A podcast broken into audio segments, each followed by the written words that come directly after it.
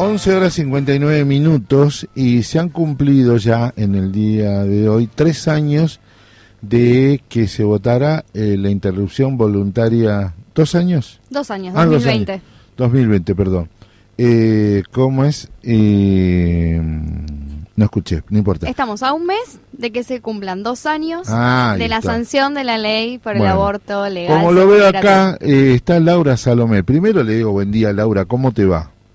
Hola, ¿qué tal? Más ¿Cómo allá- están? Un, un Bien. abrazo fuerte. Bien, gracias por estar con nosotros, por atender, para desasnarnos en qué estado está la situación de que celebramos que las mujeres se empoderaban, que podían decidir sobre su cuerpo y la vida, y esto se se está llevando a cabo completamente.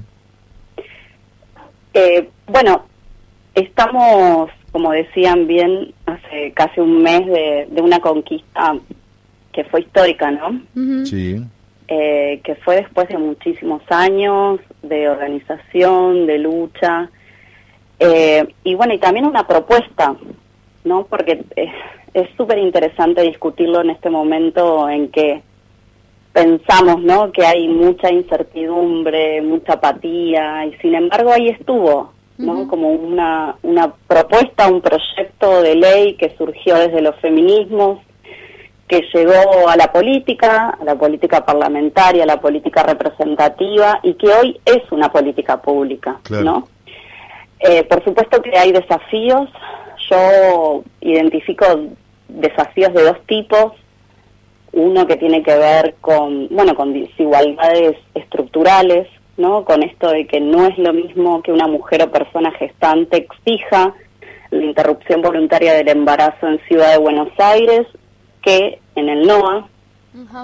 Creo que ahí hay condiciones estructurales, ¿no? De desigualdad que tienen que ver con nuestros territorios, que tienen que ver incluso con decisiones políticas eh, más o menos conservadoras, hay que decirlo, tiene que ver con persecución del poder judicial, tiene que ver Sí. con lobbies antiderechos, con muchas cosas, y también eh, un desafío, ¿no? Que tiene que ver con la capacitación y sensibilización con profesionales de la salud, Claro. ¿no? O sea, que es una tarea eh, que toma el Ministerio de Salud de la Nación a partir de que es ley. Entonces, eh, creo que ahí hay un desafío que tiene que ver con alejarse de que eh, sea una práctica asociada necesariamente a lo médico hegemónico para pensar otras formas de intervención, ¿no? Para pensar lo que decíamos cuando hablábamos de nuestra triple consigna y cuando hablábamos del aborto como un derecho, ¿no? Que es como la integralidad,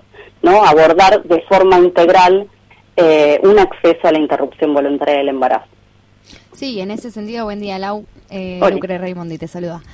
En ese sentido, digo, como la, implementación que viene a tener estos, estos diferentes ¿no? Pro- problemáticas a la hora de garantizar el acceso, eh, según también las regiones, eh, la cuestión con, con los profesionales de la salud es un tema en particular también porque son las primeros y las primeras que reciben a las, a las personas y que gest- gestantes que quieren eh, hacer una interrupción del embarazo.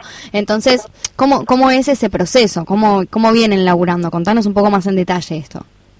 Claro, bueno, dentro de las estrategias de la campaña nacional por el derecho al aborto legal, seguro y gratuito está la red de profesionales de la salud por el derecho a decidir, que es la organización de diferentes profesionales que están en centros de salud, hospitales, tanto en el sector público como privado, eh, que están garantizando derechos desde incluso antes de que sea ley, ¿no? O sea, como siendo también formadores y formadoras de sus colegas. Claro. Entonces, es, digo, también, ¿no? Como creo que ahí está como eh, el ejemplo de organización, ¿no? Como la parte federal, eh, territorial, como mucho más cercana, como ser que se entienda, ¿no? Que son como las primeras personas eh, a las que llega, digo, como una persona con, eh, bueno, con ganas o con el deseo, digamos, de interrumpir esa gestación Claro. y que eso no sea criminalizado. Entonces ahí hay todo un trabajo eh, territorial que empezó a hacer la red, que luego eh, tomó el Ministerio de Salud de la Nación y que hoy es un trabajo conjunto.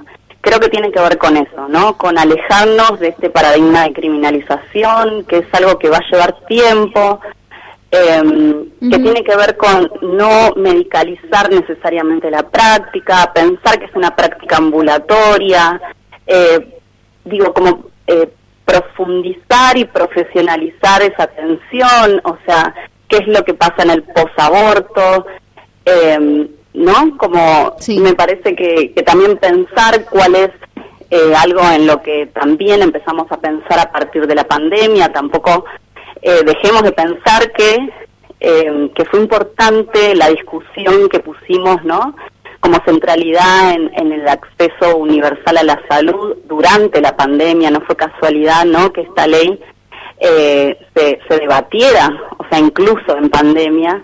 Entonces, creo que ahí también hay algo asociado a la salud mental. Eh, digo, hay muchísimas derivaciones y, y, que tienen que ver con, con la complejidad. Eh, hay un modelo feminista de atención y que también, ¿no? Como nosotras intentamos que sea una política pública, digamos, que viene de un proyecto feminista. Bueno, hay un modelo feminista que puede llegar al sistema de salud público y privado. Bueno, ahí está un poco la discusión y el trabajo que también están dando profesionales de la salud en todos los niveles de atención. En relación a esto que decías, eh, también hay una cuestión con las, las distancias, ¿no? Porque por ahí en el acceso en los grandes centros urbanos, bueno, hay más estrategias, pero después las poblaciones eh, que viven más eh, en zonas más rurales o zonas más alejadas, donde tienen que viajar mil, o sea, por ahí varios kilómetros o cientos de kilómetros como para acceder a un, a un hospital en donde se realice la práctica, bueno, ¿cómo, ¿cómo se viene elaborando eso? Porque también dificulta el acceso cuando no se puede realizar la práctica en el centro de salud del barrio o del pueblo. Sí, las derivaciones están dentro de las obligaciones que tiene que brindar el sistema de salud una vez que llega eh, un pedido de interrupción voluntaria del embarazo, digo, son obligaciones, forma parte de, de este sistema de atención de un derecho humano, de un derecho fundamental, eh, es una obligación y está dentro de la ley, está dentro de la reglamentación incluso y está también dentro de los requisitos que tienen que cumplir las y los profesionales de la salud cuando se encuentran con esta situación. Digo, ahí de todas formas nosotras tenemos que decir que seguimos acompañando, que seguimos exigiendo, que seguimos denunciando, que las compañeras siguen realizando un monitoreo sobre cuál es la situación en cada uno de los territorios. Como vos decías, hay eh, una situación que fue un poco paradigmática, que tuvo que ver con la criminalización de una médica en Salta, de Miranda, ¿no? Bueno, eh, lograr, digamos, que ella sea liberada de la persecución judicial fue también, digo, una victoria. Eh, en ese sentido, ¿no? O sea, de que si la única médica a muchos kilómetros alrededor es la única que está garantizando derechos y sin embargo es la que va a ser perseguida, ahí hay algo en lo que mejorar. Nosotras desde la militancia lo hacemos desde la denuncia, desde el acompañamiento para que cada mujer y persona gestante acceda a lo que es un derecho. Por supuesto acá decir una cosa más, nos está faltando eh, la propaganda. Claro, nadie no, no, nadie puede exigir un derecho que no sabe que existe. Exacto. Entonces, nos está faltando, me parece que es una deuda eh, de este gobierno, de, de, esta gestión. Ojalá se pueda saldar en, en lo que queda. Y nosotros queremos aportar, así que te esperamos en cualquier momento para que empecemos a trabajar junto a esto. Pero también con la multiplicidad de medios que están comprometidos con esta causa. Porque no le pidamos porque una vez que se aprobó salió de la esfera del debate de los medios concentrados y ahí está la debilidad nuestra.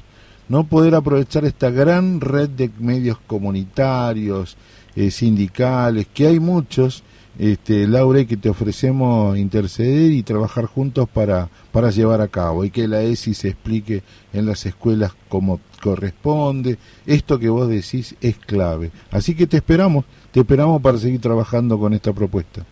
Me encantaría, estoy súper dispuesta. Bueno, bueno. Esta es la forma entonces que, que se construye este, solidaridad y acción. Gracias, Laura. Gracias a ustedes. Abrazo.